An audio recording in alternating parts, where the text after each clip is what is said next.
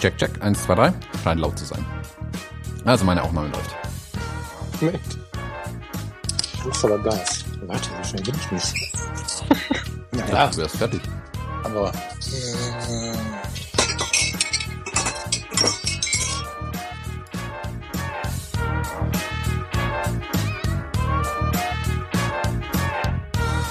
Hallo und herzlich willkommen. Wir sind die Fotologen. Mein Name ist Thomas Jones und in Rating grüße ich den Falk Frasser. Hallo, Falk.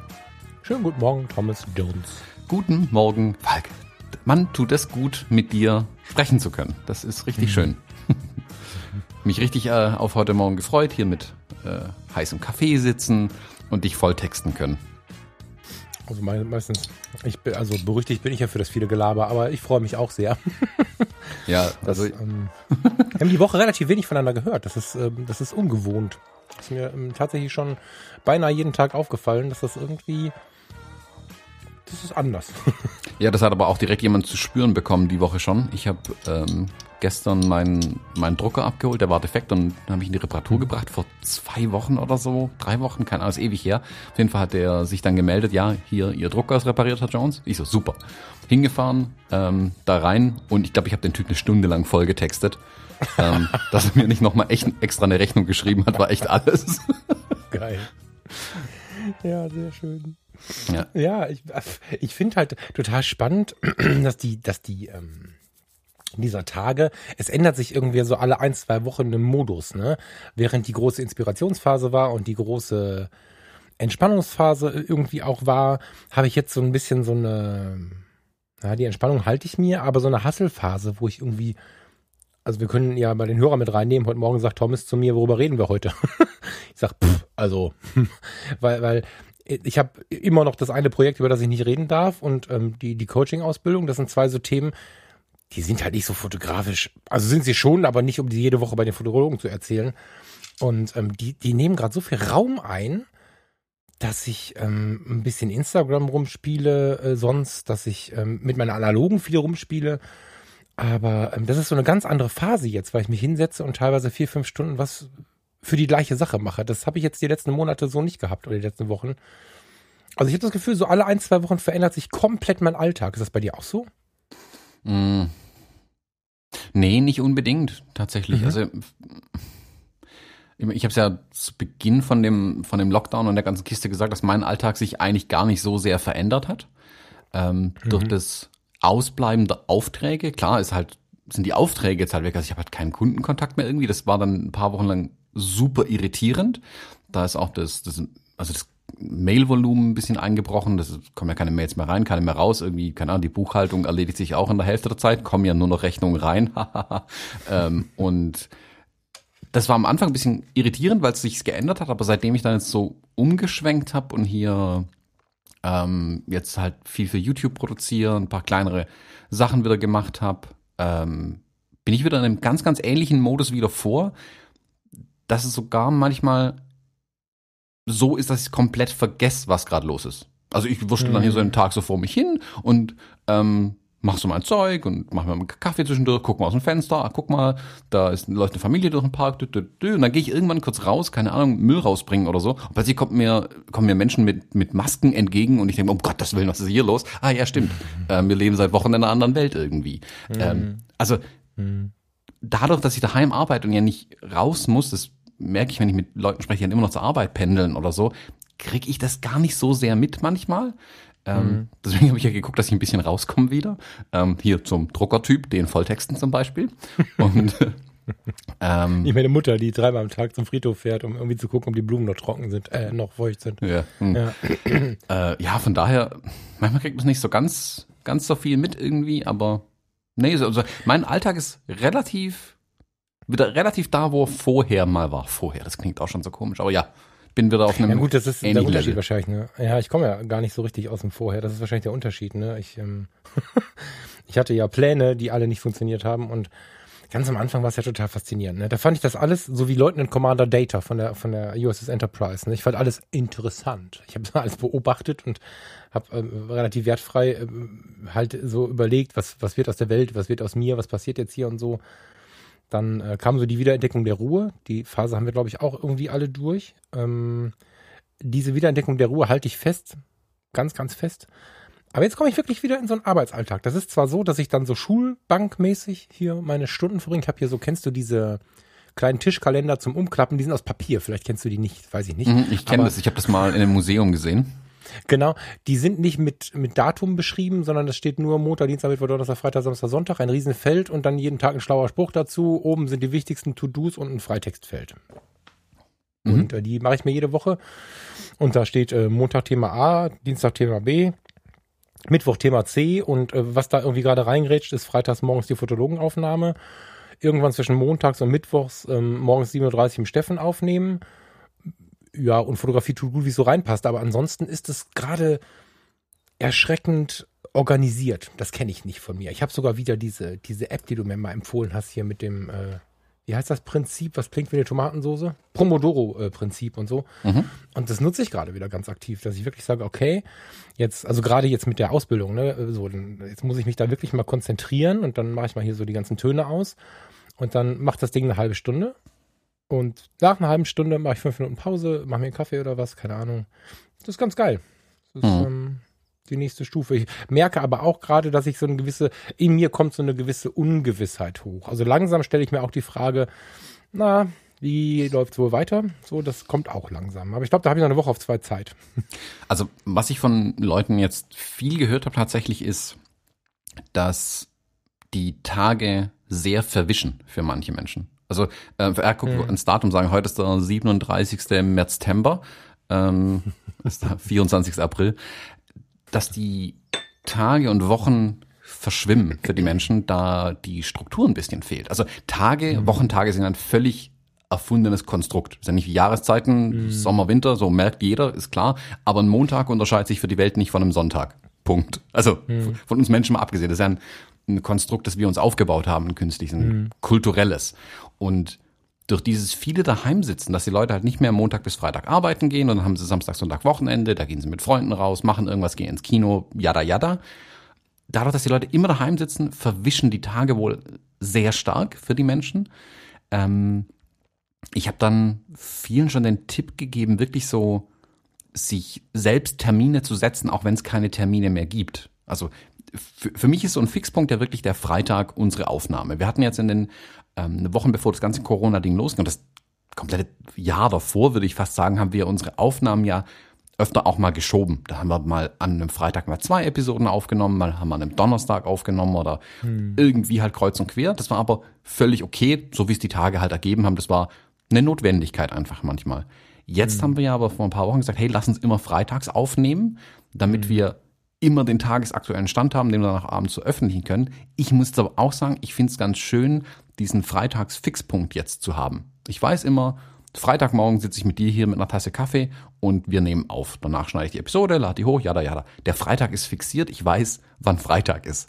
Ähm, mm. Und so sollte man sich mehr Termine setzen, damit es nicht so ähm, ineinander über verschwimmt wie Wasserfarben, irgendwie nur so eine braune Soße irgendwann gibt. Ja, total.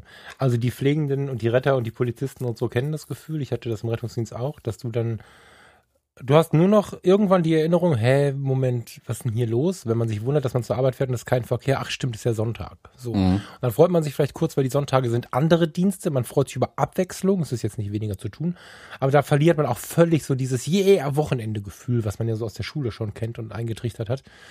Mm, ich mache mir gerade Wochenendtermine tatsächlich. Also ich organisiere mich unter der Woche. Das ist schon, schon wichtig für mich, dass ich das mal sagen würde. Ne? Wenn man von Episode 1 anhört, der, der hört den Fall, der jeden Kalender zerreißt. Also ich, ich organisiere mich unter der Woche, aber ich mache mir Termine fürs Wochenende. Ne? Der Freitag läutet das Wochenende tatsächlich ein. So ein bisschen. Ich mache danach immer noch was. Aber ähm, ich habe gemerkt, dass ich in den letzten Wochen tatsächlich, äh, jetzt nicht mich auslachen bitte, ich bin in echten Stress geraten, weil ich bei all dem, ich finde meine Mitte und Ruhe und alles ist schön, dennoch von dieser kompletten Arbeiten, Hunderunde, arbeiten, in den Wald gehen, äh, Blumen fotografieren, durchatmen, in den Himmel gucken. All das habe ich jeden Tag so gemacht. Und ich habe mich gewundert, warum ich bin, warum bin ich denn trotzdem immer mal wieder gestresst? Ja, weil ich sieben Tage lang äh, arbeiten, Hunderunde, ich, ich habe halt immer das Gleiche gemacht. Und ähm, habe jetzt so festgestellt, der, ähm, den, den Sonntag und den Montag, das habe ich von dir so ein bisschen abgeguckt. Also den Sonntag versuche ich mir wirklich frei zu halten. Samstag, ab Samstagmittag bis so Sonntagabend versuche ich möglichst wenig zu machen, was irgendwie in irgendeiner Form Business ist. So, und versuche mir da ein bisschen so einen, so einen Runterkommenpunkt zu holen. Und was ich festgestellt habe, da können wir auch gerne kurz drüber reden. Du hast mir vor Jahren schon erzählt, dass du den Montag nicht so richtig viel oder oft nicht so richtig viel machst. Ich habe mir jetzt die letzten Wochen für den Montag immer genauso ein großes Thema in den Tag geschrieben für die anderen Tage und ich war jeden Montagabend traurig, sauer, enttäuscht, was auch immer. So ein bisschen. Ähm, weil das montags nie geklappt hat, wie ich mir das vorher vorgestellt habe. Jetzt habe ich angefangen, montags mir so Kleinkack reinzuschreiben. Mails, Bank anrufen, ähm, irgendwas bestellen, äh, so, also das ist oftmals auch genug für einen halben Tag. Und dann danach kann ich locker noch mal in ein großes Thema gehen. Ich kann irgendwann, ob das eine alte Gewohnheit ist, mit der Einführung des Ich mache sonntags nichts Dolles mehr, kann ich montags nicht Vollgas arbeiten. Ich weiß nicht, warum das so ist. Also ich dachte, das liegt an den Hochzeiten, wenn, wenn du mir das erzählt hast. Aber ich habe das gerade ganz massiv. Dienstag bis Freitag kein Problem. Der Montag kann ich mich nicht konzentrieren. Ich weiß nicht warum. Ja, ich weiß nicht, also ich finde es ganz gut, tatsächlich nach dem Wochenende mh, mm, mit, ich sag mal, sehr abarbeitungsfähigen Themen zu starten. Also wie du sagst, ich muss jetzt der Bank anrufen, ich muss das zum Steuerberater bringen, ich muss Ding, Ding, Ding, so Kleinstthemen so wegrocken irgendwie. Ja, gerne auch solche, mit, mit, die mit Kaffee und Keks gehen irgendwie. Also so. Also nichts Großes, nichts, nichts, ja. wo ich ähm, auch kreativ sein will oder so. Montag ist ja, für mich nicht, so. Nicht, nicht vier Stunden ähm, ähm, Psychologie Menschen äh, in Verbindung mit der Natur lesen müssen oder so. Also so, weißt du, so nicht so ja, nix, keine so, Berge. Nee, was auch nicht so ein Kopf irgendwie anstrengend ist, großartig, sondern so mhm. Wegarbeit-Themen irgendwie. Genau. Und so starte ich genau. meine Woche ganz gerne eigentlich generell. Aber diesen Montags frei machen, das kommt dann dazu, dann ist es bei mir aber auf den Dienstag geschoben worden tatsächlich. Und das kam wirklich mhm. wegen den Hochzeiten. Also weil ich einfach samstags mhm. bis in die bis in die Nacht rein auf einer Hochzeit war, dann war ich sonntags erschlagen, habe da das Notwendigste noch an der Hochzeit gemacht also Bilder importiert, gesichert, ähm, Vorschau rausgeschickt und dann wollte ich Montag eigentlich gar nichts von der Welt wissen und habe dann selbst dann am Dienstag quasi diese ähm, diese Kleinsttätigkeiten gemacht, um die einfach den Rest der Woche auch wegzuhaben tatsächlich. Also um einfach dann den Rest ja. der Woche nicht mehr, oh, ich musste noch zur Post, oh, ich musste noch hier anrufen. Nee, das sollte alles am Montag erledigt sein. Mhm. Ähm, dann kann ich es eine Woche liegen lassen wieder bis ja, ja, zum nächsten, in Anführungszeichen, Montag, ja. Ja, ja das ist, ich, also ich finde es gerade sehr interessant. Aber was du beschreibst, ist ja auch ganz interessant, was viele Leute jetzt haben, was sie so nicht kannten vorher, dass sie halt selbst so Herr über ihre Zeit sind. Also wenn du nicht um 8 im Büro bist und um 17 Uhr lässt du die Maus fallen und gehst raus, ähm, sonst hast du auf einmal Homeoffice, kannst irgendwie vor dich mhm. hin arbeiten und die Verlockung ist groß, Samstag, Sonntag auch noch was zu erledigen oder so. Jetzt weiß ich nicht, wie viele Leute gerade noch zu tun haben tatsächlich, aber manche Jobs sind ja einfach nicht weniger geworden, sondern eher mhm. mehr im Homeoffice. Vielleicht auch, weil sie schwieriger sind, äh, also von der Koordination und so weiter. Ja. Und was ich schon so ein bisschen gespiegelt bekommen habe, ist, dass ein paar Leute plötzlich verstanden haben, was ich früher immer erzählt habe, dieses, man kann nicht aufhören zu arbeiten. Also wenn die mhm. Kollegen alle aufstehen und alle gehen aus dem Büro, weiß man selber, okay, ja, jetzt muss ich wohl auch aufstehen und gehen. Äh, und dann ist der Tag auch vorbei. Und wenn du daheim sitzt, denkst du, ah ja, ist ja gerade mal halb neun jetzt abends, die Mail schreibe ich noch. So.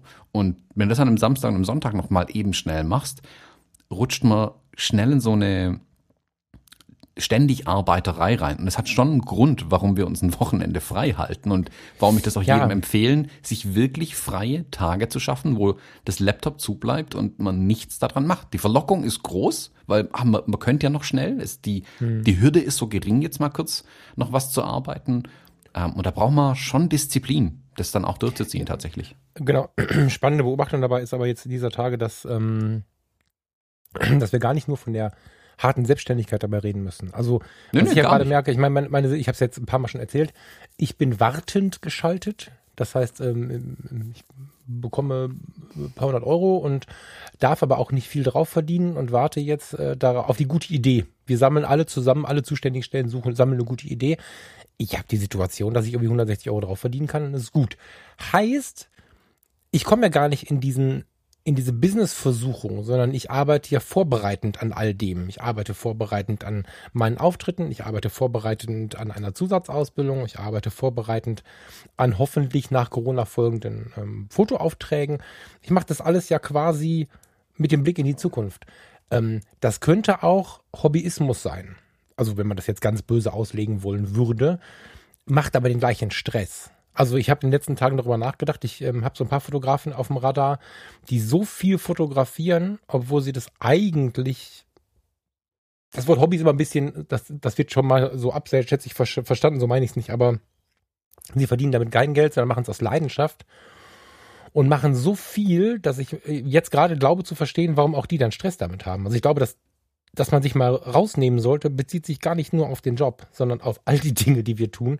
Weil ich merke jetzt gerade, dass das geht auch ohne Job, dass das zu viel wird. Das ist also ein ähm, ausgelaugt sein vom Privaten ist schon krass, aber möglich. Ich habe das, das heftig. Ich habe das früher immer bei meinen Freunden irgendwie bemerkt, die diese Freizeitstresser, die irgendwie in drei Vereinen sind und noch genau. tausend andere Sachen machen und dann gefühlt an sieben Tagen in der Woche auf einen Geburtstag von irgendjemandem müssen, dachte ich mir, meine Fresse, ich wüsste gar nicht, wie ich mein Leben organisieren sollte da nebenher noch. Ähm, das hat mich immer völlig fasziniert. Manche gehen da ja aber auch drin auf. Denen wird jetzt echt was fehlen. Aber ich glaube schon, man, man füllt die Zeit auch. Also es gibt sicherlich Menschen, die mhm. langweilen sich im Moment. Ähm, es gibt aber auch genug Menschen, die, die wissen gar nicht mehr wohin. Also die, die Familie und kleine Kinder haben, die drehen, glaube ich, im Moment völlig durch. Ähm, mhm.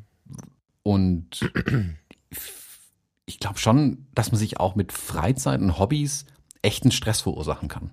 Also ja da, wie gesagt, vor allem, wenn halt die Zeit plötzlich da ist. Also es ist ja auch verlockend zu sagen, oh, guck mal, ich könnte ja heute nochmal fotografieren gehen, morgen nochmal, nochmal, nochmal, nochmal. Und irgendwann bestellt man bei Amazon Festplatten nach, weil man die Bilder gar nicht mehr speichern kann. Ähm ja, ja, genau. Und dann, und dann fragt die Frau, was ist denn jetzt mal? Ja, nee, ich muss noch hier die Bilder und keine Ahnung, jetzt habe ich aber so viel fotografiert, jetzt kann ich sonst nie so viel fotografieren, jetzt muss ich unbedingt jetzt mal hier gucken und da gucken und dann fragen die Kinder, was ist denn jetzt mal Papa und Moment? Dann geht man zu den Kindern, zu der Frau, dann hat man äh, den, zwei Tage, drei Tage mit denen und hat im Hinterkopf, ich habe so viele Bilder gemacht. Also ich, ich glaube tatsächlich, dass, und das kann man jetzt ersetzen mit Nähen und, und mit, mit allem. Ey, ich, also ich finde, dass, also jetzt bin ich mal kurz wieder bei der Chance, bitte verzeih mir das, dass wir die Chance haben, ähm, was so Lebensorganisation und Zufriedenheit hat, haben wir gerade so viel Chance zu lernen, das ist, das gab es noch nie im Leben, dass wir auch an solchen Dingen einfach solche, ähm, wie sagt man, solche Erkenntnisse bringen irgendwie. Also das finde ich gerade tatsächlich, ähm, ja, interessant. Ähm, ich würde aber kurz gern aus der Orga raus, äh, lieber Thomas. Ähm, ich würde kurz zwei Shoutouts machen und äh, dann hast du mir angekündigt, du hast der antwortet mir nicht, der Moses. Ähm, und dann hast du mir angekündigt, du hast du hast mir was zu sagen oder mich was zu fragen oder so. Ähm, zwei, drei Shoutouts habe ich. Ein kurzes Shoutout an unsere an unsere Steady-Unterstützer. Vielen Dank erstmal ganz laut mit sieben Ausrufezeichen an jeden einzelnen von euch. Ähm, ich glaube, der eine oder andere, weil ich bin, ich bin, nachdem ich im, also wir haben ja so einen Steady-Verteiler und da landet dann eine Mail im, im Kasten von demjenigen, der, der uns unterstützt. Und ähm, da jetzt Fragen kamen, nachdem ich, nachdem ich sie beantwortet habe, äh, glaube ich, dass der eine oder andere mal im Spam-Ordner gucken muss. Ähm, da kamen jetzt ein paar Fragen rein zu den Bildern, die wir euch geschickt haben. Wir haben ja den Steady-Unterstützern äh, Drucke, Prints, Postkarten, was auch immer geschickt, je nachdem, was sie gemacht haben. Und jetzt haben einige gefragt, wollt ihr uns nicht mal die Story dahinter erzählen? Das machen wir gern. Ihr müsst nur mal in euren Spam-Ordner gucken, dass ihr ähm, auch die Mails erhaltet, die wir dann da versenden bei Steady.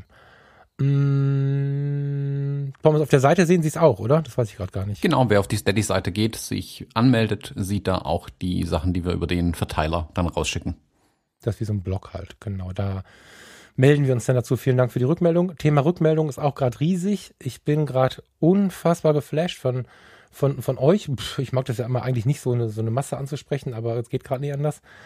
Ähm, auf allen Kanälen, auch für alle Podcasts, aber wir sind hier bei den Fotologen, auch für die Fotologen kommt gerade unglaublich viel Rückmeldung rein und ähm, scheinbar kommen die Leute jetzt wieder dazu, sehr viel mehr zu hören. Das freut mich total. Es kommen auch Rückmeldungen auf ältere Episoden rein super schön, wirklich einen lieben Dank und, und jede einzelne ähm, ist echt eine Motivation. Also das, das muss ich sagen und ähm, ja, ich wollte einfach mal laut Danke sagen. Und noch ein lauteres Danke. Ab und zu kommt ja auch mal irgendein Getränk oder irgendwas, dafür auch einen lieben Dank. Gestern hat ähm, nee, das ist ein anderes Thema. ähm, heute Morgen lag hier ein Fotofilm in meinem Briefkasten. Ich äh, habe das Gefühl, den Namen nicht nennen zu dürfen, deswegen mache ich das einfach mal nicht. Aber ähm, ich habe in der letzten Woche, glaube ich, in der letzten oder vorletzten Woche erzählt, dass ich jetzt mit der EOS analog so viel fotografiere. Ähm, und davon auch mega, mega, mega gecached bin. Da können wir irgendwie gucken, ob wir da nächste Woche nochmal drüber reden, weil dann habe ich auch die ersten Fotos bekommen. Jetzt habe ich hier einen für die Analogfotografen Ferrania P30 bekommen.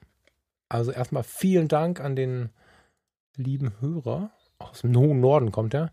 Ähm, also nicht der Film, sondern der Hörer. Das ist ein italienischer Film. Ferrania. Ich habe da noch nie von gehört. Google das mal gerne, äh, Thomas. Filmferrania.it. Ich hätte auch einen Link schicken können, ne? Mhm. Nee, ich habe schon aufgerufen gehabt. Hast du?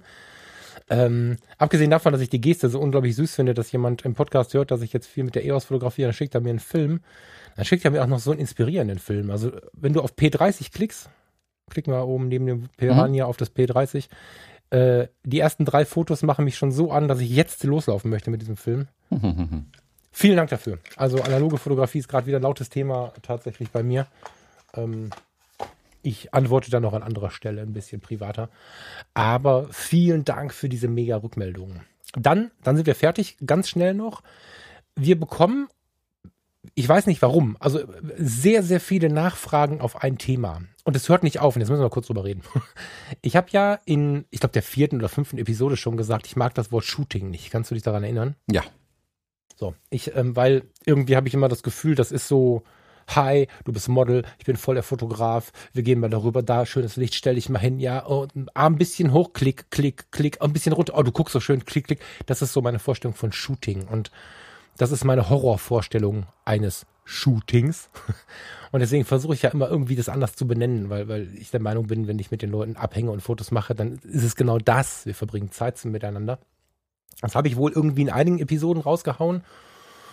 Und ich bin vorgestern schon wieder von äh, Johns Photos Photography, war das bei Instagram, aber das war der zehnte, zwölfte, der irgendwie jetzt äh, zum zweiten Mal dann auch wieder mit der Nachfrage kam. Lass uns doch mal drüber reden. So, ich weiß äh, offen gestanden jetzt nicht so richtig, wie viel wir beide drüber reden wollen. Bevor ich dir das Wort gebe dazu, würde ich einfach mal die Community fragen, ob wir da mal ein bisschen sammeln wollen. Also wenn einer von euch eine schlaue Idee hat, was dann schlau ist, bewerten wir nicht, keine Angst ob es dafür wirklich ein schönes Ersatzwort gibt. Ich, ich finde keins. Ja, so Bilder machen, hm, Zeit verbringen ist das, was bei mir am ehesten passt. Dann haut uns das mal rein, entweder äh, im Fotologen Campus bei Facebook oder per Mail oder so. Vielleicht finden wir da noch irgendwas, um dieses leidige Thema zu beenden, weil es kommt immer und immer wieder in den Mails. Ähm, wie, Thomas, wie ist bei dir? Hat sich da was entwickelt oder bist du immer noch bei Shooting? Ja, gut, ich meine, ein Stück weit muss man sich ja da auch der Masse geschlagen geben, wenn es halt alles ja, Shooting nennen. Also wenn ähm, die Kunden das so nennen, ähm, dann kommt man manchmal nicht drum herum, das dann auch so zu quittieren quasi und das gleiche Wort zu verwenden, damit man einfach weiß, über was man eigentlich spricht. Ähm, ich. Ja, das ist keine Kundenfrage, ne? Wir reden hier rein privat. Das genau, ist, ich für war nicht einer dabei, der irgendwie. Ja, nee, nee, also die Kunden fragen halt, ja, was kostet so ein Fotoshooting bei Ihnen? Kostet hm. so und so viel, da würde ich die jetzt nicht korrigieren, deswegen so, das meine ich. Nein. Ähm, nein, nein ich, ich selbst verwende es aber auch extrem ungern. Also wenn ich zum Beispiel für diese Porträtserie die Anfragen geschrieben habe, da taucht das Wort nicht einmal auf. Also wenn ich irgendwie ein mhm. Model oder so anfrage, dann will ich mit denen arbeiten. So, Punkt. Mhm. Ähm, nicht, lass uns mal ein Shooting machen, weil das ist schon ein komischer Satz irgendwie. Also ich, ich weiß, was du meinst. Ich habe da auch so ein Bild im Kopf, sage ich mal, von diesem Shooting ähm, und versuche das eigentlich auch zu vermeiden. Aber es lässt sich im tagtäglichen Umgang, also bei mir halt auch jobmäßig ja, das kommt ständig, auch von den Profis. Also jede Agentur, ja, ja, ja. jeder Kunde, Industriekunde, ganz egal, das ist bei einem Shooting und ich quittiere es dann halt oder auch nicht. Ähm, aber ich würde die da jetzt niemals korrigieren. In meiner Ansprache ist es auch tatsächlich so, ich versuche so gut es geht, es zu vermeiden.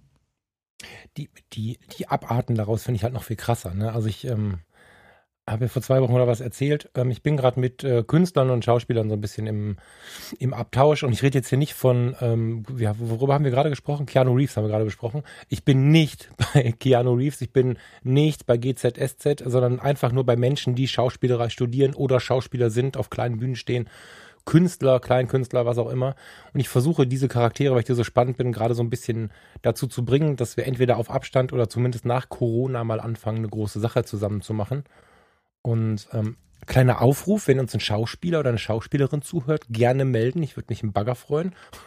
ähm, und da ist es aber ganz oft so, ich habe gestern Abend dann noch äh, kurz geschrieben, dann hörte ich irgendwie, ja, äh, Finde ich ganz gut, aber dann, dann fragen sie so nach anderen Fotografen manchmal und so. Ja, mit dem habe ich auch schon geshootet und wann sollen wir denn shooten gehen und so. Das sind dann so Begriffe, wo ich dann wirklich so, da kriege ich Zahnschmerzen. Das ist, äh, das, das, das, das Shooting an sich, das hat sich bei mir tatsächlich auch inzwischen so ein bisschen, naja, das ist schon okay. Aber lass mal shooten gehen oder abshooten und so, das ist irgendwie komisch. Ja, aber ich, ich, ich weiß, was du meinst, aber ich mache da echt keinen so ein Fass auf mehr deswegen. Also ich ignoriere es ein bisschen. Es ist halt so. Die Leute nennen es nur, das ist so wie die Deutschen alle Handy sagen. Das finde ich schon du, immer völlig irritierend. Ähm, aber das würde ich auch nicht mehr korrigiert bekommen. Wobei die, die Jugendlichen sagen es nicht mehr so viel, ist mir aufgefallen. Die nennen es mhm. einfach nur Telefon. Hm, das stimmt, ja. Ja, ich bin auch relativ entspannt damit. Ähm, mir fällt es halt auf. Also es gab eine Zeit, da habe ich mich ja wirklich laut gewehrt.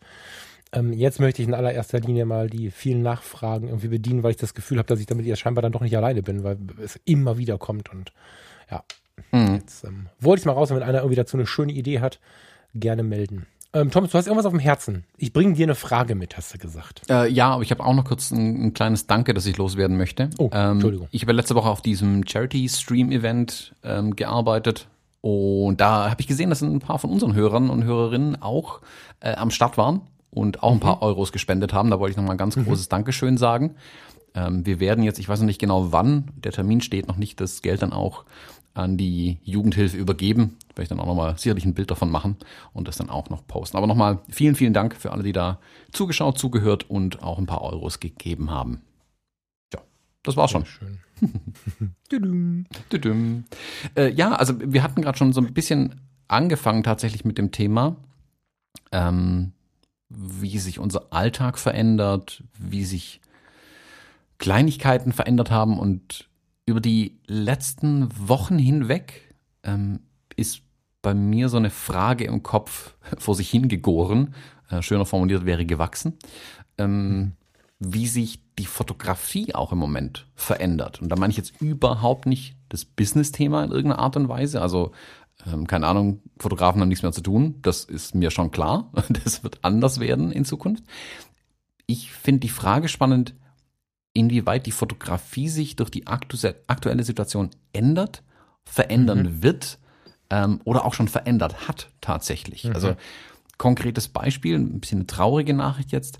Ähm, ich habe die Tage erfahren, dass die Frau Kneer ähm, die ich Anfang des Jahres ja für die Dokumentation interviewt habe, gefilmt habe und auch fotografiert habe, die ist verstorben mittlerweile. Mhm. Ähm, und ich hatte dann mit den Angehörigen Kontakt, weil ich denen die Bilder habe zukommen lassen. Also ich habe so ein bisschen eher für mich oder für die Doku fotografiert und ähm, hatte jetzt nicht vor, die Bilder ihr zu schicken. Ich meine, wenn sie will, kann ich ihnen das ja ganz zukommen lassen. Man sagt, ah, nee, ist alles okay, sie hat so viele Bilder von sich über die Jahre, braucht sie nicht.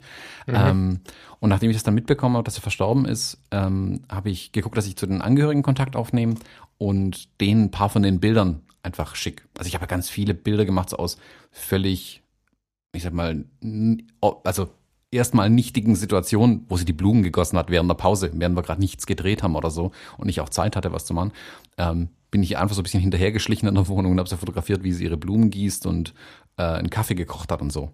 Und die Bilder habe ich dann jetzt den Angehörigen geschickt und ähm, gemerkt, dass ich sehr wahrscheinlich die letzten Bilder von ihr gemacht habe. Das ist ja, mhm. Also wir haben es damals schon mit der Doku ja gesagt, das ist eine große Verantwortung, äh, was wir da machen. Die Bilder haben jetzt danach nochmal viel, viel mehr an Bedeutung gewonnen. Leider, also mh, so.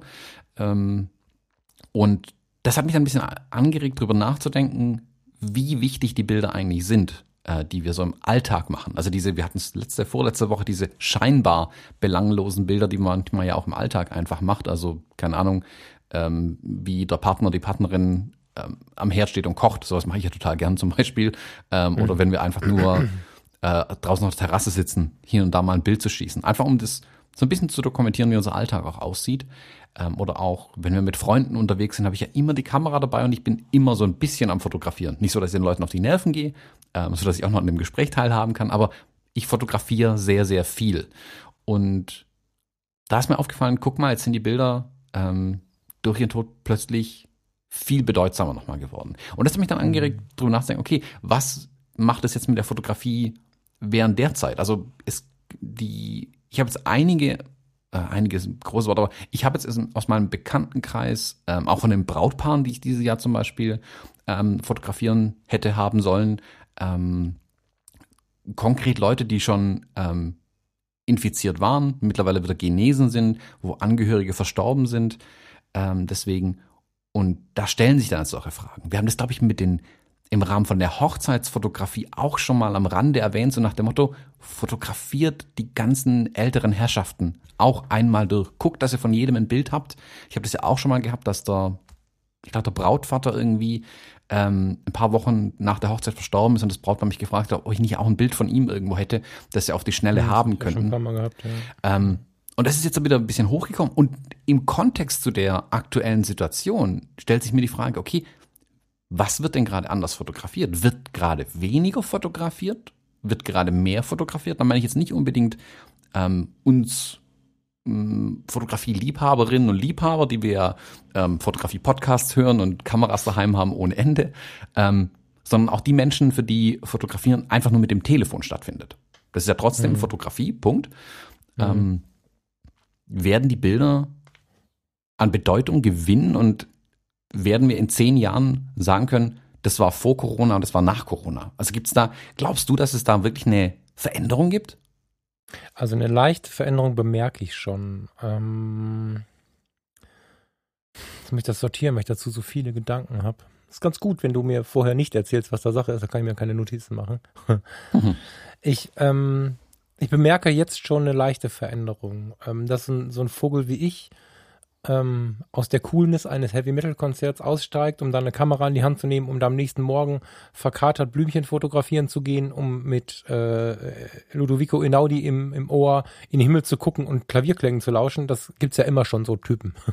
Aber was mir gerade massiv auffällt, ist, der große Zulauf zum Beispiel bei Fotografie tut gut und der große Zulauf von den Menschen, ähm, wo man mir noch erzählen wollen wollte, dass Fotografie tut gut nicht funktionieren kann. Also es gab durchaus viele Stimmen, die gesagt haben, Falk, Fotografie tut gut, so wie du es betreibst, hat keine Hörer. Für die Frauen bist du nicht Mädchen genug, für die Männer bist du nicht Mann genug.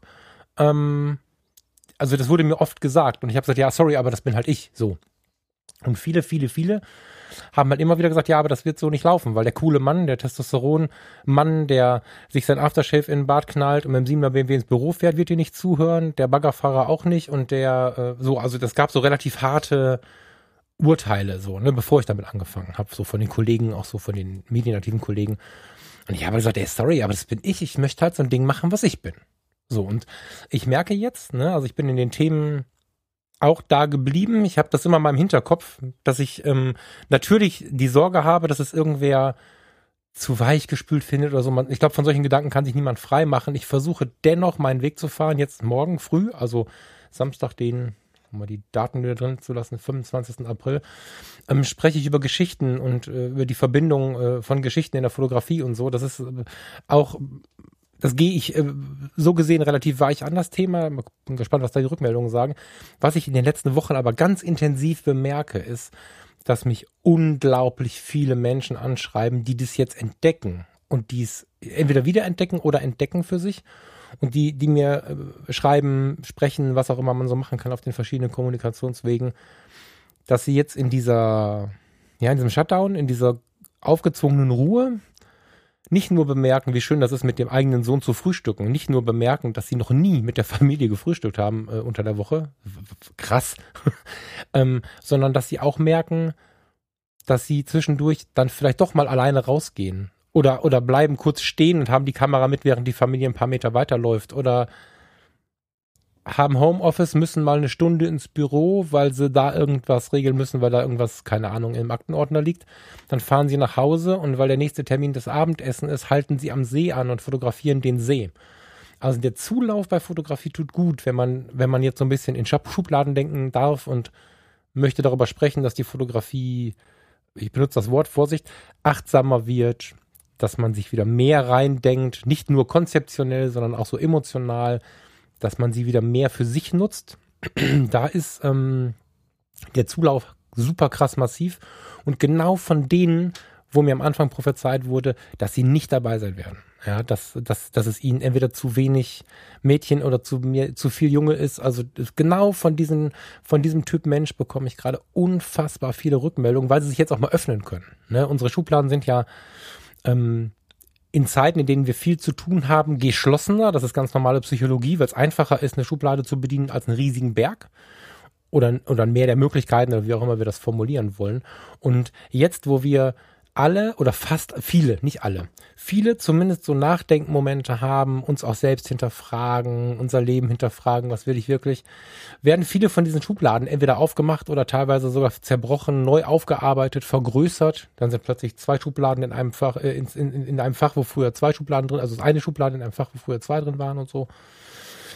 Ähm, das finde ich unfassbar spannend unschön zugleich. Ja, dass äh, genau die, von denen es immer hieß, die werden da nicht zuhören, ähm, zuhören, sich melden und da, da drin versteckt ist halt so dieses Ding, dass viele Leute die Fotografie mehr ja, mit so einem Bedacht benutzen. Der Hashtag Fotografie tut gut geht ja auch bei Instagram immer mehr. Der geht so viel, dass ich jetzt gesagt habe, okay, dann braucht das einen eigenen Account. Ich habe bis vor wenigen Wochen das ja über Falk Frasser.com gemacht.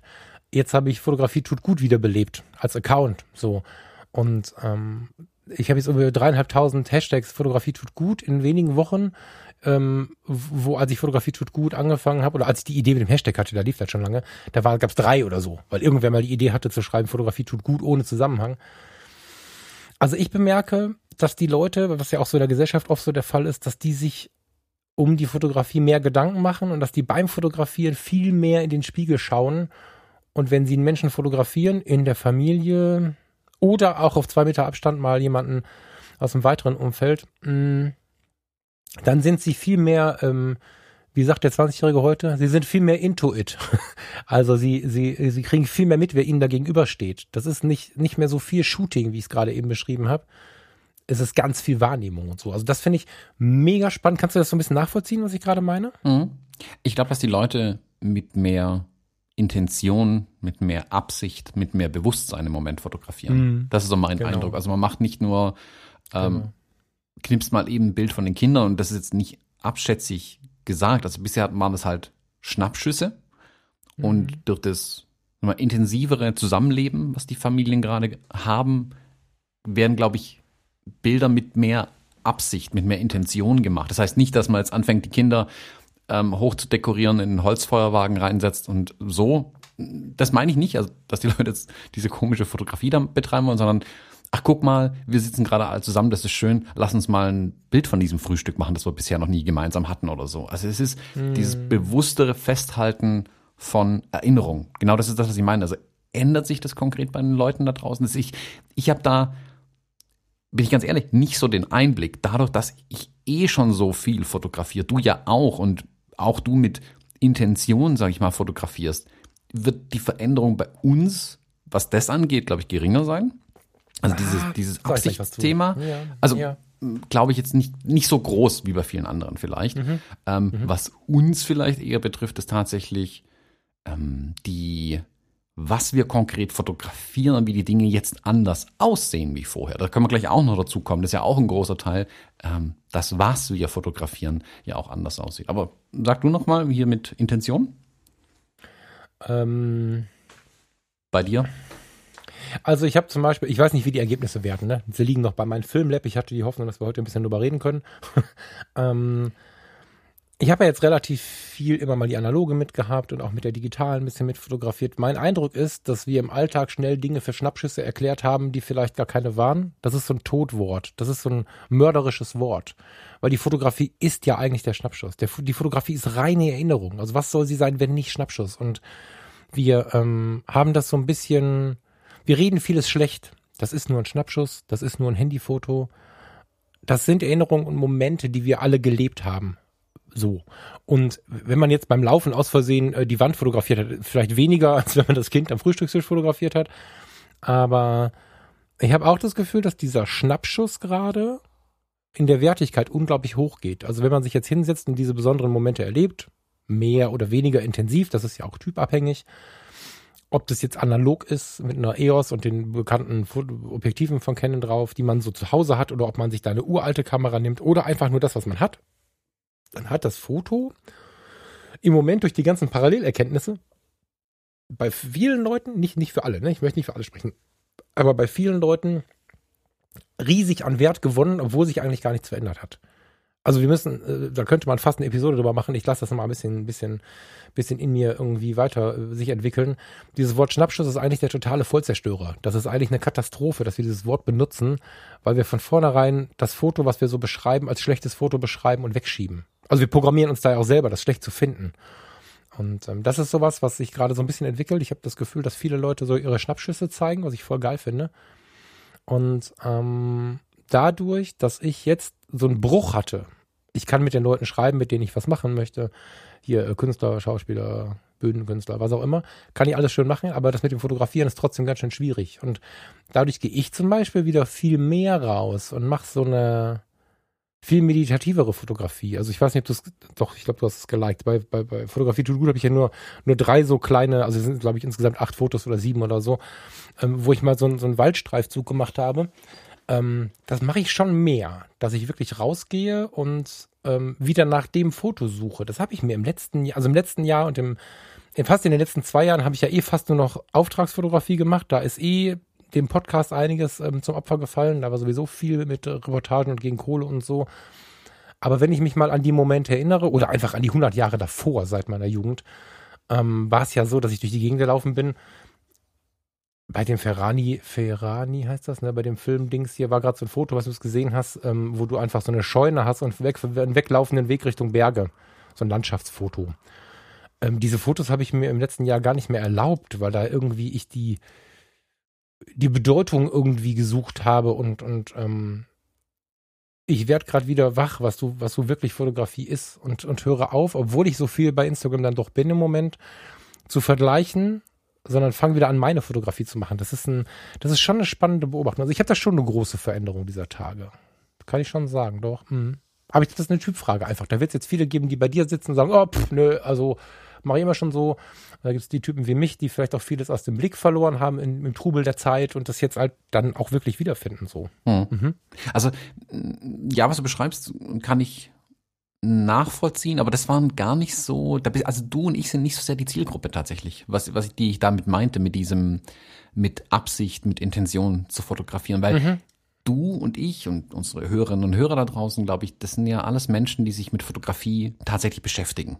Es gibt vielleicht auch mhm. den einen oder anderen immer noch, der uns einfach nur zuhört, weil er uns witzig findet, keine Ahnung, auch cool. Gibt es, ja. Ähm, ja. Aber wenn wir selbst für, ich sag's nochmal, den Schnappschuss, eine Kamera in die Hand nehmen oder die, das Telefon kurz in die Hand nehmen und was fotografieren, ist bei uns ja doch immer relativ viel Absicht dabei. Also ich, ich sage jetzt nicht, dass ein Schnappschuss ja. schlecht sein muss und ähm, vor allem, wenn wir sie machen, ist oft mehr Intention dabei, unterbewusst vor allem, als wir uns vielleicht selber auch eingestehen wollen. Also wenn du jetzt ähm, durch den Wald ziehst, äh, wie gesagt, ich laufe gerade auch ständig irgendwie rum und fotografiere irgendwelche Belanglosigkeiten in Anführungszeichen, aber das ist alles mit Intention. Also wir sind ja sehr bewusst da drin, schon immer gewesen auch. Hm. Was ich interessanter finde, ist die Veränderung bei den Leuten, die sich selbst nicht als Fotografinnen und Fotografen bezeichnen, die reine Alltagsfotografie betreiben, die bisher einfach ihre Kinder fotografiert haben, wenn sie spazieren waren, ach guck mal, da kann man vom Berg runter gucken, äh, mache ich ein Bild davon, Schnappschuss in Anführungszeichen weiterlaufen. Und mh, mm, ist es durch die Besonderbarkeit der Zeit, in der wir jetzt gerade leben, durch die Andersartigkeit entsteht da mehr Intention bei den Leuten. Also Menschen versuchen ja solche Sachen zu verarbeiten. Ich glaube, da findet bei sehr, sehr vielen gerade ein Verarbeitungsprozess statt und ich glaube schon, dass Fotografie da beitragen kann. Da gehe ich jetzt stark in den ähm, äh, in das Gebiet von Fotografie tut gut vielleicht ein bisschen rein, aber mhm. ich glaube, da ist den Leuten hilft es auch, solche Sachen festzuhalten. Also vielleicht, Voll, auch ja. wenn sie das nicht bewusst wahrnehmen, ähm, auch da, wie gesagt, ich, ich unterstelle da jetzt den Leuten vielleicht ein bisschen wieder, dass es nicht so bewusst ist, aber ich glaube, dass für vielen unterbewusst schon auch dieses, oh, das ist alles so anders, ich muss das fotografieren und irgendwie festhalten, damit ich mich dran erinnern kann. Ähm, das ist eine Absicht, die da dahinter steckt, auch wenn die nicht bewusst ausgesprochen ist im Sinne von, ich muss es fotografieren, um es festzuhalten, aber der Reflex entsteht einfach vielleicht bei den Menschen. Mhm. Ähm, Und das finde ich so interessant tatsächlich. Das ist das, was mir von Leuten halt auch ein Stück berichtet wurde einfach, dass sie ihre Familie fotografieren zum Beispiel, was sie vorher nicht so viel gemacht haben. Also jetzt nicht die eigenen mhm. Kinder, sondern ähm, den Bruder, die Schwester, so Leute, die man ja sein, sein Leben lang gesehen hat. Warum sollte ich die mhm. fotografieren? Ähm, dass sie von denen Bilder gemacht haben. Also so, mhm. weil sie die jetzt halt mal wieder gesehen haben nach drei, vier Wochen. Man hat sich sonst einmal der Woche mindestens gesehen, das sieht man sich drei Wochen lang nicht mehr. Jetzt sieht man sich und macht ein Bild voneinander. So. Mhm. Ja, das stimmt. Also das sind, das sind viele, viele Umdenkprozesse, die ich ähm, ich will nicht mehr spannend sagen, ne? Das ist irgendwie auch, das ist zu wenig, das Wort. Ich glaube, es wird dieses Vor- und nach Corona geben. Noch lange nicht für alle und es wird viele geben, die jetzt hier irgendwie in der Badewanne beim Joggen im Auto sitzen und denken so, boah, ey, echt jetzt? Aber ich glaube schon, dass es für viele Menschen so ein, so ein Vor- und Nachher gibt. Ob wir das jetzt dann am Ende so nennen oder ob es einfach so ist, weiß ich nicht. Aber ähm, also auf dem Kanal bekomme ich zumindest eine Menge davon mit und ich meine, wir haben ja ne, irgendwie verschiedene Kanäle und ich glaube da schon dran. Und wie du was hast du gerade, ich wollte noch auf irgendwas eingehen, was du gerade gesagt hast, verdammt. Ähm, äh, vor und nach Corona, Familie, guten Morgen, Leica. was wollte ich denn sagen? Verdammt. Ähm, nee, es kommt gleich wieder. Machen wir weiter. Aber gehen wir noch mehr auf die Fotografie ein bisschen ein und wie sehe ich es hm, nicht nur in dieser Absicht beim Fotografieren ist. Ich finde ja auch, die Welt hat sich verändert, die wir fotografieren, tatsächlich. Also während mhm. wir ähm, vor Corona, ich glaube, da wird sich auch so eine Zeitrechnung ergeben, äh, wie vor und nach dem 11. September. Daran kann man auch ganz viel festmachen. Ich glaube, das stimmt, ja. Die Monate jetzt, die wir gerade erleben, werden was ähnliches auslösen. Ähm, ich meine, wenn du im November letzten Jahres nach Stuttgart reingegangen bist, hast du, glaube ich, wirklich hart, hart suchen müssen den ganzen Tag, um irgendwo eine Person zu finden, die einen Mundschutz trägt. Und sehr wahrscheinlich warst du dann schon in der Zahnarztpraxis drin.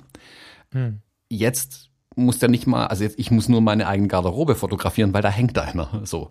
Ähm, die, die Motive ändern sich, glaube ich, für viele Menschen. Also der Mundschutz ist jetzt ein bisschen plakativ, aber die Städte sind ja auch leer geworden. Ähm, hier der Spielplatz am Ende der Straße bei uns fängt langsam an zu überwuchern irgendwie, weil er geschlossen ist, keiner mehr drauf spielt und auch der Gärtner sich nicht mehr drum kümmert. Oder die hier, die, mhm. ja, nicht Gärtner, Landschaftsgartenpflege, Menschen äh, der Gemeinde, der Stadt, ähm, logischerweise das Ding nicht äh, sortieren. Ähm, vieles in der Welt um uns rum ändert sich ja gerade. Wir halten auch viel mehr Abstand. Also die Businessfrage ist, verkaufen sich jetzt mehr Teleobjektive im Moment, äh, wenn man es mhm. ganz plakativ formulieren will. Aber mhm. auch da ändern sich, glaube ich, viele Dinge. Also die, ich glaube, dass uns diese, ähm, ich glaube zum Beispiel, dass das Hand, Händeschütteln tatsächlich vorbei ist in Deutschland. Irgendwie habe ich so das Gefühl, das wird eine, das wird äh, entweder wir vermissen so, dass wir es ständig machen, wenn wir es wieder dürfen, in Anführungszeichen, äh, oder es wird weniger werden. Ähm, aber diese Abstandsregelung, die wir im Moment zum Beispiel haben, dass selbst wenn wir Bekannte treffen auf der Straße irgendwie, so, hallo, Servus, da bist du ja, wie geht's? Oh ja, geht so, läuft, Homeoffice und so. Wir stehen ja alle drei, vier Meter auseinander immer im Moment. Mhm. Also man steht ja nicht aneinander dran. Und diese physische Distanz und soziale Distanz, wenn man so nennen will, ähm, wirkt sich ja auch ein Stück weit auf die Fotografie aus, die wir im Moment machen. Also gerade ganz äh, en vogue ist ja, sind ja diese äh, Porch-Portraits, ähm, diese Haustür-Porträts, dass die Fotografen quasi die Menschen in der im eigenen Haustürbogen so ein bisschen fotografieren. Und da ist ja sehr viel Distanz drin in den Bildern. Das ist mit dem Teleobjektiv mhm. gemacht. Die, das wird auch bewusst, glaube ich, unterstelle ich jetzt mal, die Fotografen machen das mit einer gewissen Distanz, um diese Distanz auch in den Bildern zu zeigen. Und die Frage ist, wie lange wirkt das nach? Und ändert das die Fotografie? Also wir beide sind ja so 35 Millimeter Fetischisten, sag ich mal, die gerne nah dran sind. Also wenn ich richtig Lust habe, bei einer Hochzeit gehe ich auch manchmal auf 24 Millimeter, um noch mehr an die Menschen ranzukommen. Das ist ja so im Moment nicht möglich. Ähm, oder ja, möglich schon, aber leider verboten. Ähm, glaubst du, dass sich da also auf lange Sicht was ändern wird? Also glaubst du, dass in die eine oder andere Richtung sich da eine Änderung einstellt? Also mehr Telefotografie wieder? Oder Glaubst du, dass die Menschen eher sich so freuen, dass sie wieder weniger als drei Meter Abstand halten müssen, dass sie dann nur noch mit 24 Millimeter fotografieren? Also konkret die Fotografinnen und Fotografen. Ich wollte gerade sagen, lass uns mal vorsichtig sein, über wen wir da sprechen, weil ich bin gerade, ich weiß nicht, wer es in der Mindclass gehört hat, ein bisschen genervt auch von denen, also die Herde ist dumm, sagte ähm, Tanja dieser Tage, ist ja Sozialpädagogin und arbeitet so an der Front. Und ähm, das hat sie mir gesagt, um mich zu beruhigen, als ich gesagt habe, wie kann das sein, dass wir nach Düsseldorf-Kaiserswerth fahren und da 100.000 Leute halb Arm in Arm am Rhein hängen, als wenn nichts wäre. Ähm, darüber möchte ich jetzt eigentlich nicht sprechen. Mhm, ähm, genau, aber das äh, kommt mir zuerst in den Sinn, weil wenn ich über dich und mich oder über mein Umfeld spreche, über meine Wünsche spreche, dann bemerke ich da zwei Dinge. Oder sagen wir mal so, ich möchte nur darüber sprechen und nicht, was dann irgendwie ich in der Allgemeinheit befürchte. Genau. Also wir lassen mal die Allgemeinheit raus. Ähm, ich persönlich bemerke auf der einen Seite, dass das Näheverhältnis zu denen, die ich gut leiden kann, intensiver wird. Ähm, das heißt nicht, dass ich jetzt touchy werden muss und alle mal anfassen muss. Ne? Das ist so überhaupt nicht gemeint. Aber ich glaube, wenn ich in der Zukunft einen Menschen in den Arm nehme, dann mache ich das, weil ich ihn wirklich mag und wenn das manchmal, ich meine, das ist vielleicht kein Wegstoßen, der dann meint, sich so verabschieden zu müssen oder so, aber und werde ihn vermutlich im Moment halten, diesen Menschen, und das auch wirklich wahrnehmen. Das glaube ich auf der einen Seite. Mhm. Weil wir gerade auch merken, dass diese Dinge uns wichtig sind, weil sie so selbstverständlich waren vorher.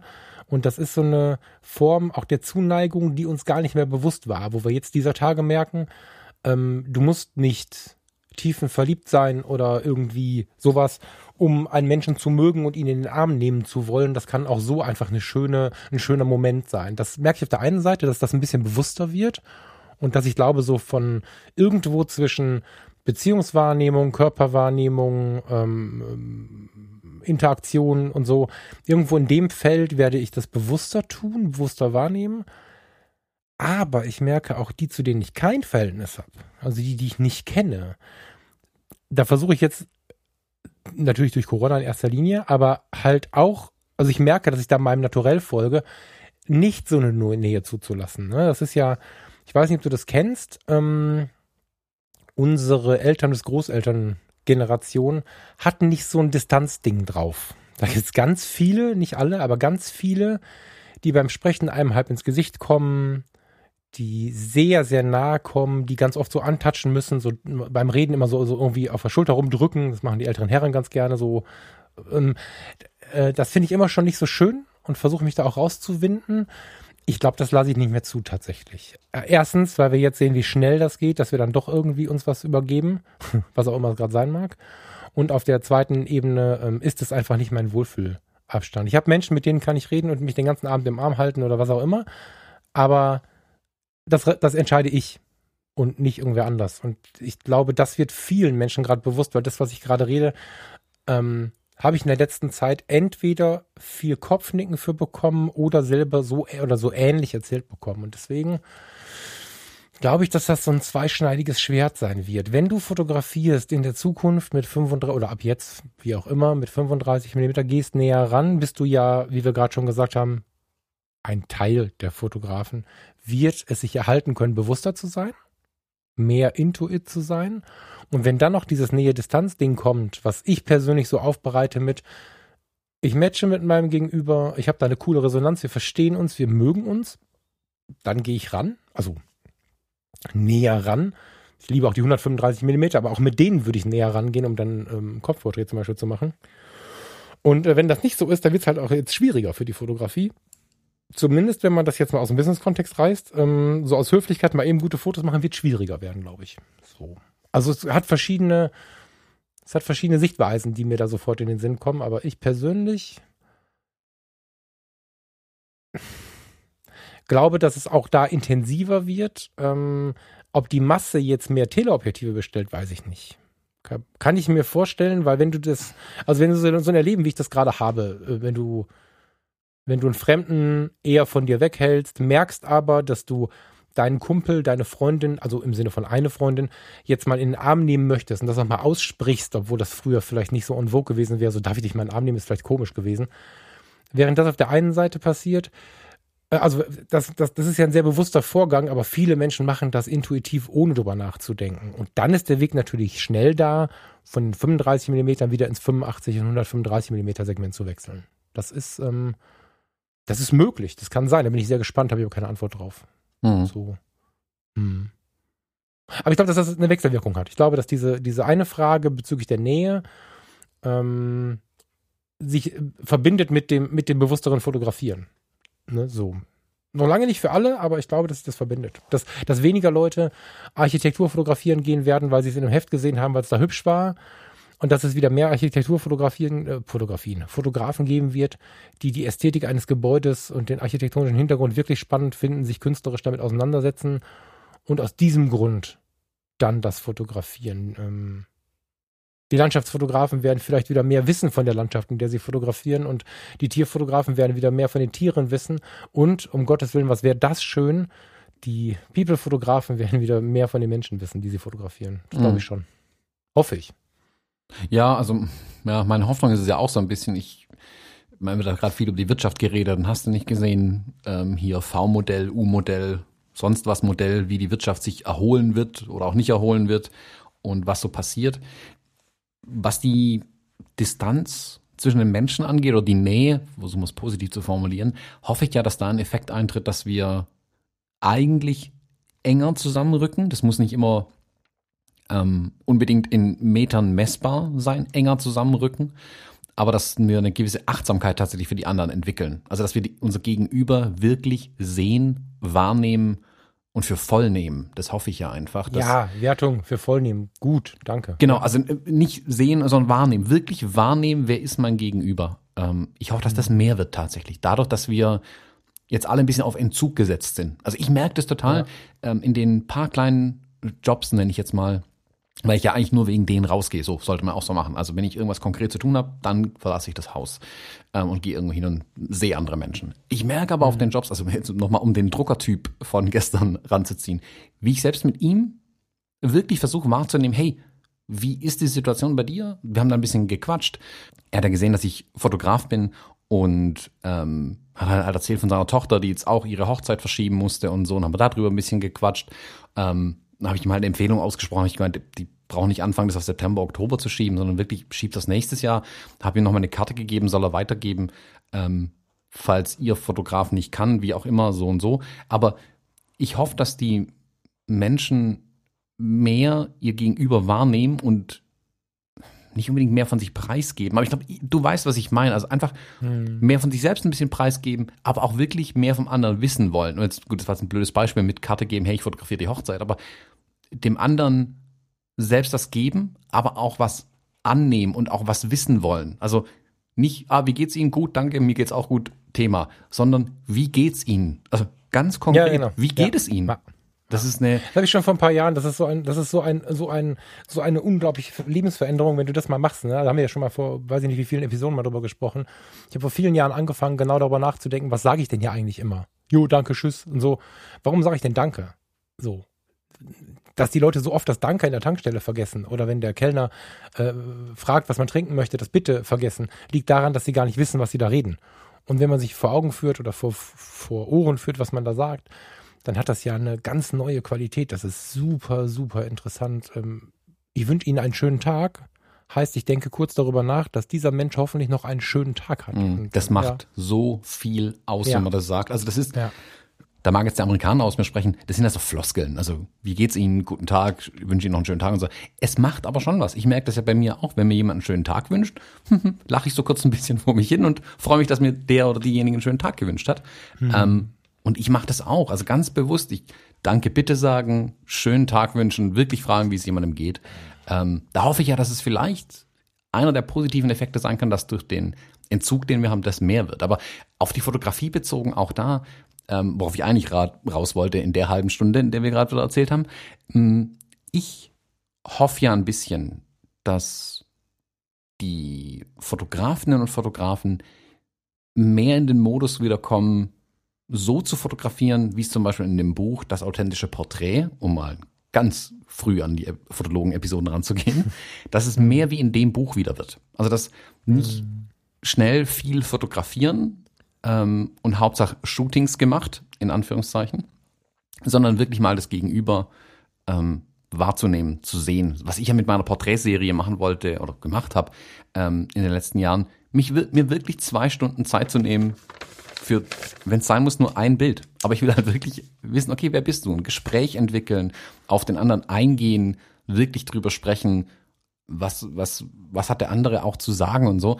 Und Nähe in Porträts zu schaffen, obwohl sie mit 135 Millimetern gemacht sind mhm. ähm, und vielleicht sogar mal weiter weggestanden ist. Aber trotzdem, man kann ja Verständnis für den anderen auch in einem Bild zeigen. So, das, das ist so meine Hoffnung, dass das mehr wieder kommt. Ja, bin ich mir sehr sicher. Also erstmal äh, Thema Geschichte in Bildern, ne, wie, witzig, dass du es nochmal sagst. Ich habe es nicht gescriptet, ich habe den Thomas, äh, Thomas, ich habe den Thomas nicht darum gebeten, aber das ist ja die aktuelle Episode ab morgen früh.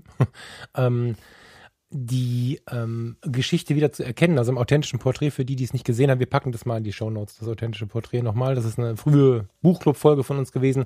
Das war ein Buch, das habe ich mir gekauft, habe mich ins Café gesetzt und habe irgendwie den halben Tag in dem Café verbracht, was mich so fasziniert hat. Und dann habe ich es dem Thomas quasi mitgeschleppt. Ähm, dieses Buch,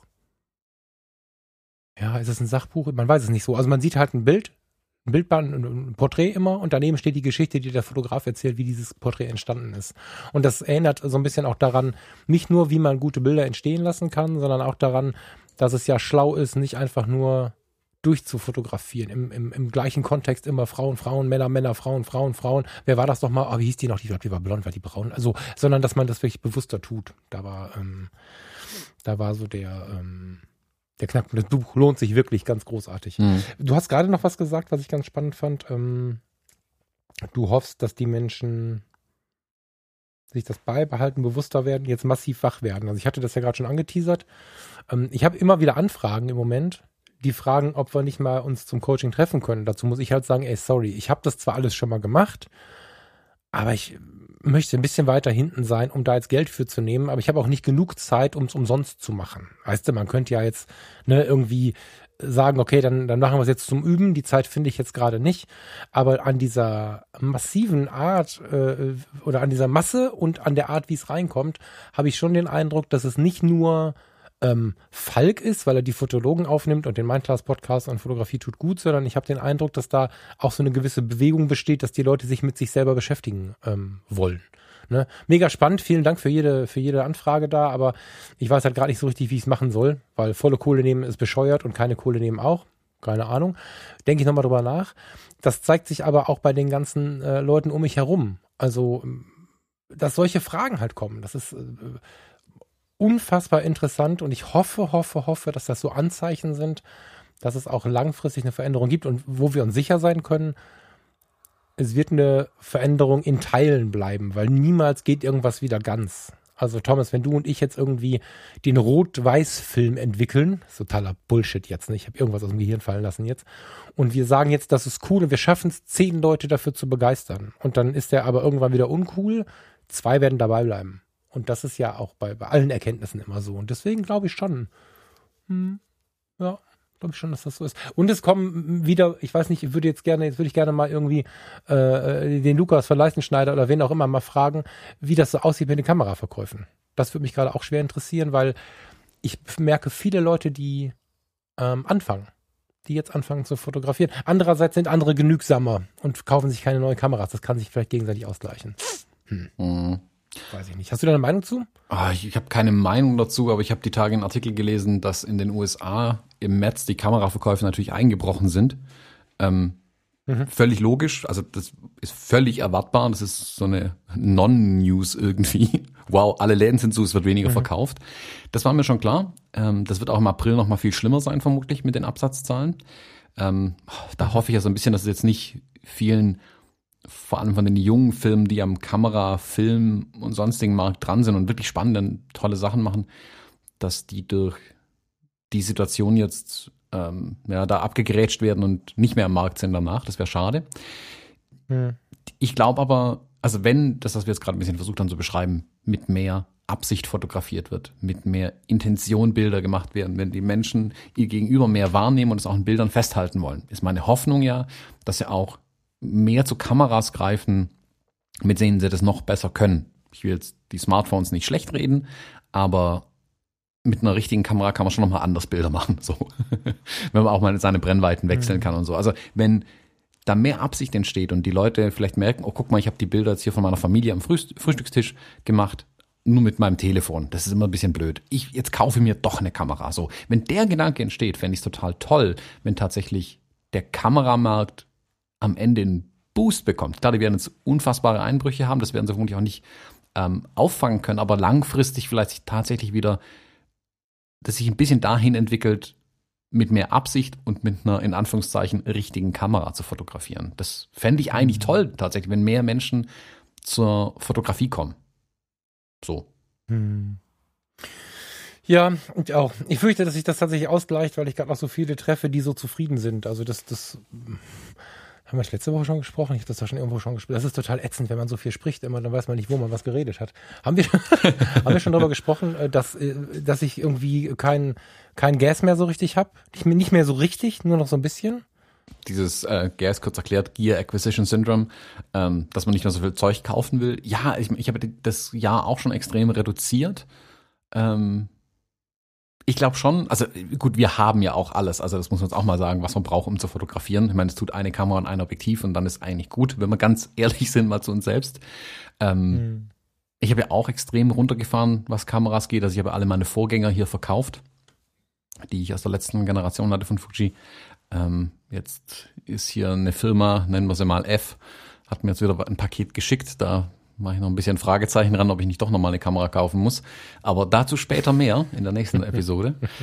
ähm, ich weiß nicht, also ich glaube, bei den Fotografinnen und Fotografen kann ich mir vorstellen, dass es keine Auswirkung hat. Also korrigiert mich, aber ich glaube, in unserer Hörerschaft, so was ich so ein bisschen wahrgenommen habe, ist, dass viele sagen, äh, ich brauche gerade kein neues Equipment. Viele entdecken ja, oh, guck mal, ich habe ein Makroobjektiv, das ich nie verwendet habe, jetzt spiele ich mal damit ein bisschen rum. Also die entdecken ihren Fundus an Material einfach neu äh, und benutzen es ja. tatsächlich mal. Ich glaube eher, dass die, die bisher keine Kamera hatten, die früher vielleicht mal eine Kamera hatten, so sagt die letzten Jahre gesagt, ah, mein Telefon tut's, dass die vielleicht doch wieder zu einer Kamera greifen einfach. Ähm, also einer, in Anführungszeichen, richtigen Kamera, die kein Telefon ist.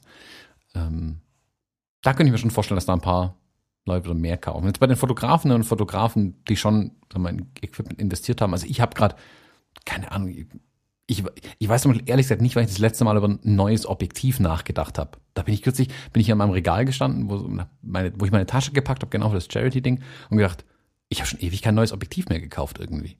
Und ich habe auch überhaupt nicht mhm. das, das Bedürfnis, eins zu kaufen, witzigerweise. Aber das ist mir so aufgefallen. Nee, wenn, dann waren es eher die Kameras, die mich interessiert haben. Und dann ist mir aufgefallen, ha, guck mal, die alten Objektive machen immer noch Bilder. Ist ja toll.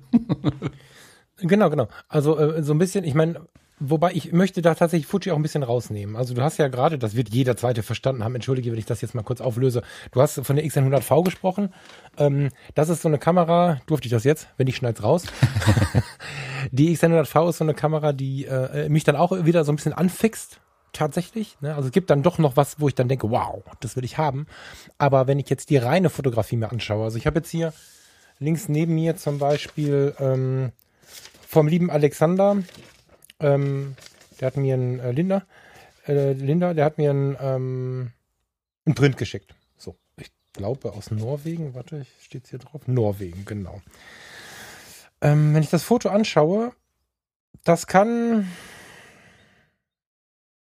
fast jede halbwegs gute Kamera. Das heißt nicht, das Foto ist scheiße, Alexander. Das Foto ist mega und ich werde es mir aufhängen, deswegen ähm, liegt es hier. Aber dieses Foto ist fotografisch eine gute Fotografie, die aber ein geiler Fotograf gemacht hat. Dieses Foto ähm, kann die 6D zum Beispiel, die Farina gerade nutzt, auch. Und ich glaube, wir haben nach Hamburg schon mal darüber gesprochen. Das Ding ist, ich glaube, von 2012. Wenn man sich das jetzt kurz vor Augen führt, ist die über acht Jahre alt. Und ich erkenne da dann keinen Unterschied mehr als die 6D neu war, hast du acht Jahre zurück vier Pixel auf dem Bild gehabt. Und wir kommen halt langsam da an, wo die Kameras so gut sind, dass ich die Frage stelle, was soll jetzt noch so viel besser werden, um wieder mehrere tausend Euro auszugeben. Die EOS R, die ich jetzt gerade benutze, ist so eine geile Kamera. Ähm, jetzt fotografiere ich vielleicht nicht so geeklig wie vielleicht ein anderer, was nicht negativ gemeint ist, ne? Aber ähm, für Blende, ISO, Zeit und Auflösung und, und, und das, was hinten rausfällt, ist das eine mega Kamera. Jetzt kommt die 5, äh, R5 und R6 wird irgendwie angekündigt und was nicht alles. Und wenn ich so sehe, 4000 Euro, 5000 Euro, ich hätte vor zwei Jahren oder vielleicht auch noch vor einem halben Jahr überlegt, oh je, oh was, wo kriege ich jetzt die Aufträge her? Ich brauche diese Kameras ich stelle mir echt die Frage, was, also ich brauche das nicht. Und, und was mir jetzt auch auf die Jahre aufgefallen ist, ich benutze, ich habe ja ein RF-Objektiv, also eins, was für die, für die äh, R gerechnet ist. Die anderen, da ist ein Adapter dabei geliefert. Die anderen sind EF-Objektive. Und ich nutze das 135 Millimeter, was bestimmt zehn Jahre alt ist. Ich benutze das 2405, was auch oh, acht bis zehn Jahre alt ist. Also ich habe super viele im Prinzip uralte Technik gerade. Und, und ähm, ähm, es kommt das gleiche raus. Und diese Genügsamkeit dahinter, die ist schon ein bisschen verbreitet, habe ich den Eindruck, dass die Leute so merken, okay, das ist ähm, das eigentlich alles so schon geil, wie es ist. So, und das, das hebt wahrscheinlich die auf, die neu kaufen. So. Hm.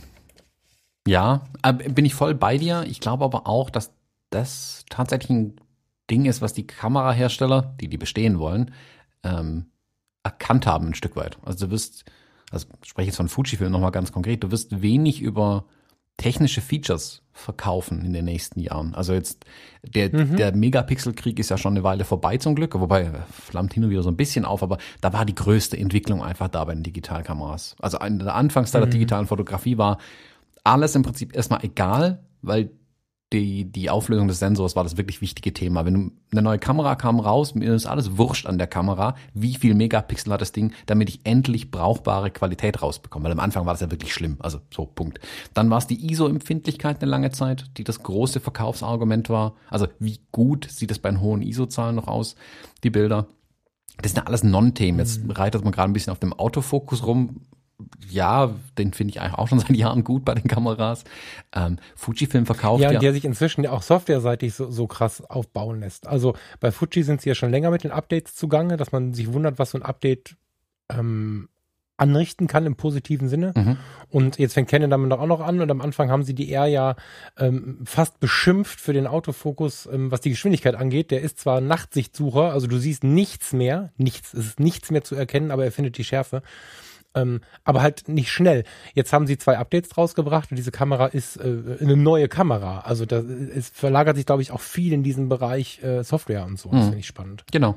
Und es geht jetzt halt auch mehr darum, tatsächlich über ein Stück weit über die Emotionen zu verkaufen bei diesen Kameras. Also ein Stück ein mhm. Gefühl mhm. mitzuverkaufen. Sony verkauft mhm. dir das Gefühl, du hast die technisch beste Kamera, High-End, das ist das Tollste, was es gibt. Die Features in Details sind dir vielleicht mhm. gar nicht so wichtig, aber dieses Gefühl, das bestmögliche Equipment in der Hand zu halten, ist bei Sony, glaube ich, ein Mittenverkaufsargument. Trifft auch mich, bin ich ehrlich. Mhm. Fände ich auch geil, ähm, so eine Kamera zu haben. Fuji verkauft ja viel über dieses leichte Nostalgie-Flair, ähm, mit dieser etwas, sag mal, diesem Retro-Charme, den die Kameras so ein bisschen mitbringen. Ähm, Leica hat auch hier ganz eigenes Gefühl, dass sie den Fotografen verkaufen. Das sind ja auch nicht die technisch besten Kameras. Punkt. Ich glaube, da da ist mir jetzt kein Leica-Fotograf oder Fotografin böse, wenn ich das sage. Darum geht's denen aber auch nicht. Also das ist, das ist nicht das, was Leica will. Ähm, Leica verkauft was anderes. Und ich glaube, da ändert sich was. Und wie du sagst, die Kameras der letzten drei Jahre machen alle Top-Bilder. Also ich habe jetzt die XT4 ein paar Wochen gehabt. Klar, es ist eine tolle Kamera, aber wirklich brauchen tue ich sie nicht. Und ich habe dann meine XT2 parallel in der Hand gehabt, dachte mir, hey, vor ein paar Jahren habe ich mit der alle Hochzeiten fotografiert und das war super. Da gab es mhm. überhaupt, dachte ich mir nicht, ah, oh, ich muss noch zwei Kameragenerationen abwarten, bis ich endlich eine Hochzeit fotografieren kann damit. Nö, das hat damals schon gereicht, ist wäre heute auch noch top. Also das habe ich auch ganz viel als Rückmeldung bekommen auf das letzte Video zum Beispiel, das ich gemacht hatte ähm, über zu der XT4, wo ich ja so ein bisschen aufgezeigt habe, ähm, wie die Kameras positioniert sind im Moment ähm, was geht mehr, was geht ganz klar hart Richtung puristische Fotografie, welche Kameras eignen sich besser auch für Videos, wo liegen die preislich gesehen, anspruchsmäßig gesehen und in ihren eigenen Fähigkeiten und so. Da habe ich ganz extrem viel Feedback dazu bekommen. Hm. A, dass sowas jeder Hersteller mal machen sollte und nicht ich. Oder auch ich gerne auch, aber auch die Hersteller sollten sowas mal machen, das hilft wohl. Und dass viele gesagt haben, ha, stimmt. Mh, hm, eigentlich tut's mir meine XT3 noch, weil ich mache eigentlich gar keine Videos und vielleicht überlege ich mir eher die X Pro 3 zu kaufen. Das ist ja vielleicht eher was, was mir als Fotograf oder Fotografin entgegenkommt, wenn ich ja so puristisch fotografieren will. Mhm. Also mhm. ich glaube, da finden andere Entscheidungsprozesse einfach mittlerweile statt bei den Menschen und das finde ich interessant. Ich fürchte aber auch, dass es natürlich dazu führt, dass weniger Kameras verkauft werden und im Moment ist ja immer noch eine relativ hohe Schlagzahl bei den Kameras, bei den digitalen. Ähm, wie viel da rauskommt. Also zwischen der XT3 und XT4 liegen gerade mal anderthalb Jahre. Ähm, das ist ja, wobei, guck mal, wenn wir jetzt, also ich, ich finde gerade diesen Tagesschau-Podcast, was wäre wenn, total spannend. Kennst du den? Nee, hab ich noch nicht gehört. Heißt ja, was wäre, wenn ich mir jetzt mal, warte mal, wir sind ja, wir haben hier mehr als drei Zuhörer. Ich guck mal, ich guck mal im Parallel. Die Tagesschau hat einen Podcast rausgebracht. Mit dem Tagesschau weiß ich, weil ich die Backgrounds gelesen habe. Ich glaube, es steht auch drauf. Ich gehe mal eben in meinen. Was wäre, wenn, hat sie gefunden. ja. Nee, mal angenommen gibt's hier. Ja, siehst du, das meine ich nicht. Deswegen habe ich wahrscheinlich, ich muss nachgucken. Mal angenommen. Mal angenommen. Der beschäftigt sich äh, ja mit, mit der Zukunft. Mal angenommen, ähm, wir schaffen das Bargeld ab. Mal angenommen, wir fliegen nicht mehr. Mal angenommen, whatever. Finde ich super, super spannend. Äh, wirklich empfehlenswert. Pack den auch mal in die Shownotes. Ich, ähm, muss ich mit aufschreiben? Müssen wir in die Shownotes packen, bitte.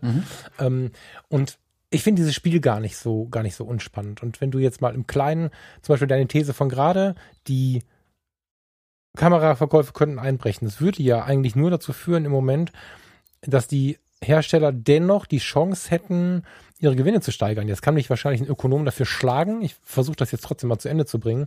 Wenn du jetzt dir vorstellst, also wir bringen jetzt alle, wie oft kommt eine neue XT raus? Zwei Jahre? Ja, Drei? zwei, zweieinhalb jetzt sind's Zwei, gerade anderthalb. So, jetzt sind es anderthalb. Guck mal, wir kommen bald zum iPhone Mhm. von der Schlagzahl her. Und ähm, wenn wir jetzt aber, also es muss die 6D muss es nicht sein, ne? Das sind jetzt acht Jahre. Aber wir stellen uns mal vor, alle vier Jahre kommt eine neue Kamera raus und dazwischen gibt's aber Updates. Von mir aus auch kostenpflichtig übrigens. Ne? Wenn man jetzt die Schlag, also wenn man jetzt die Kamera, ähm, die neue Kamera, wie nennt man das denn? Die, die Reunion, wie nennt das? Wenn also die, wenn die neue Version rauskommt, wenn das jetzt länger dauert, weil die Leute nicht mehr so viel kaufen, du verkaufst aber Updates, die dann die Kamera verbessern, verschnellern, was auch immer und gehst wieder auf Zubehör und Kram, hast du aber auch die horrenden Entwicklungskosten äh, geschmälert, wahrscheinlich dir einmal ausgesetzt. Das muss so ein Markt nicht töten. Und das führt zu einem bewussteren Umgang damit, zu weniger Müll. Also das hat ganz viele Effekte, die ähm, gut sind. Und ich kann mir vorstellen, mit einem wachen Geist, dass man das auch umsetzen kann als Firma, dass man da nicht irgendwie im Verlust rausgeht. So. Zumal es ja immer wieder auch neue Leute gibt, die Kameras kaufen und so. Also ich finde den Gedanken, oder dass man nur noch Facelifting macht. Ja, das ist ja manchmal sowieso so, aber dass man nicht mehr so tief reingeht in so eine, in so eine, in so ein Update. Ja, dass man mal nur was am Gehäuse macht und so. Ich glaube, dass das alles ein bisschen ruhiger wird. Da spricht sicherlich viel auch meine eigene Hoffnung raus. Ob das am Ende so sein wird, werden wir sehen, aber ja, Mhm. ich glaube, ähm, dass dieses ruhiger werden ein großes, ein großer Teil von dem sein wird, was da kommt. Ja, wird sich jetzt mal vom Kameramarkt ausgebrochen, generell wirtschaftlich wird sich da, glaube ich, viel ändern. Nach der, wenn die ganze Kiste mal vorbei ist, ähm, wird sich da auch einteilen lassen, wie war das vorher, wie war das nachher oder wie ist es jetzt nachher. Ähm, nicht nur Kameramarkt, sondern ganz viele Produkte, die wir so, ähm, glaube ich, im Alltag haben, werden sich da ein Stück weit ändern. Also bei manchen Sachen muss ich auch sagen, hoffentlich werden sich die ändern. Ähm, was vielleicht Ja, ich meine, viel kritisiert dieser Tage, ne, dass wir dann halt auch ähm, an anderer Stelle ja so viel über Chancen gesprochen haben und so, aber äh, die sind da. Das ist so. Ne? Also es ist viel Leid da, ähm, viel, viel Leid da und deswegen muss man da ein bisschen aufpassen, wie man das alles formuliert, aber da sind auf jeden Fall auch Chancen, das glaube ich auch. Hm. Ich bin zu senil, weiter den Podcast aufzunehmen. Mir war gerade eingefallen, was ich dir sagen wollte. Ich weiß es nicht mehr. Lass uns mal gucken, dass wir, dass wir hier rauskommen, lieber Thomas.